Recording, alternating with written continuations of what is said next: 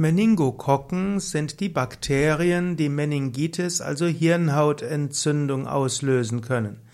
Meningokokken können in bis zu 10% der Bevölkerung dauerhaft sein, also besiedeln den Rachenraum, aber sie können in manchen Fällen zur Hirnhautentzündung führen, die dauerhafte Schäden im Hirn bewirken oder sogar zum Tod führen können.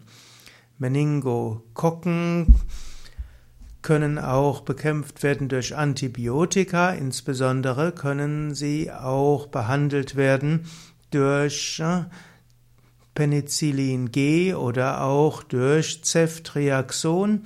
Das sind die beiden Haupt, Hauptantibiotika. Gegen Meningokokken kann man auch impfen. Es gibt insbesondere Impfstoffe gegen den Serotyp C.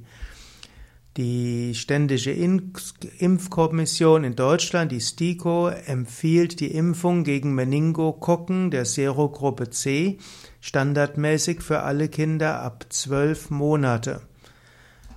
Ob man tatsächlich sich impfen lassen sollte oder nicht, da gibt es unterschiedliche Aussagen. In Deutschland gibt es etwa 700 Meningokokkenerkrankungen pro Jahr.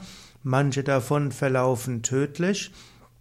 Allerdings sollte, kann man dann überlegen, ist es wert, Millionen von Menschen zu impfen, wenn maximal 700 Meningokokkenerkrankungen pro Jahr aus, auftauchen, wobei auftreten, wobei der größte Teil dieser Erkrankungen eben nicht schwerwiegende Verlauf nimmt.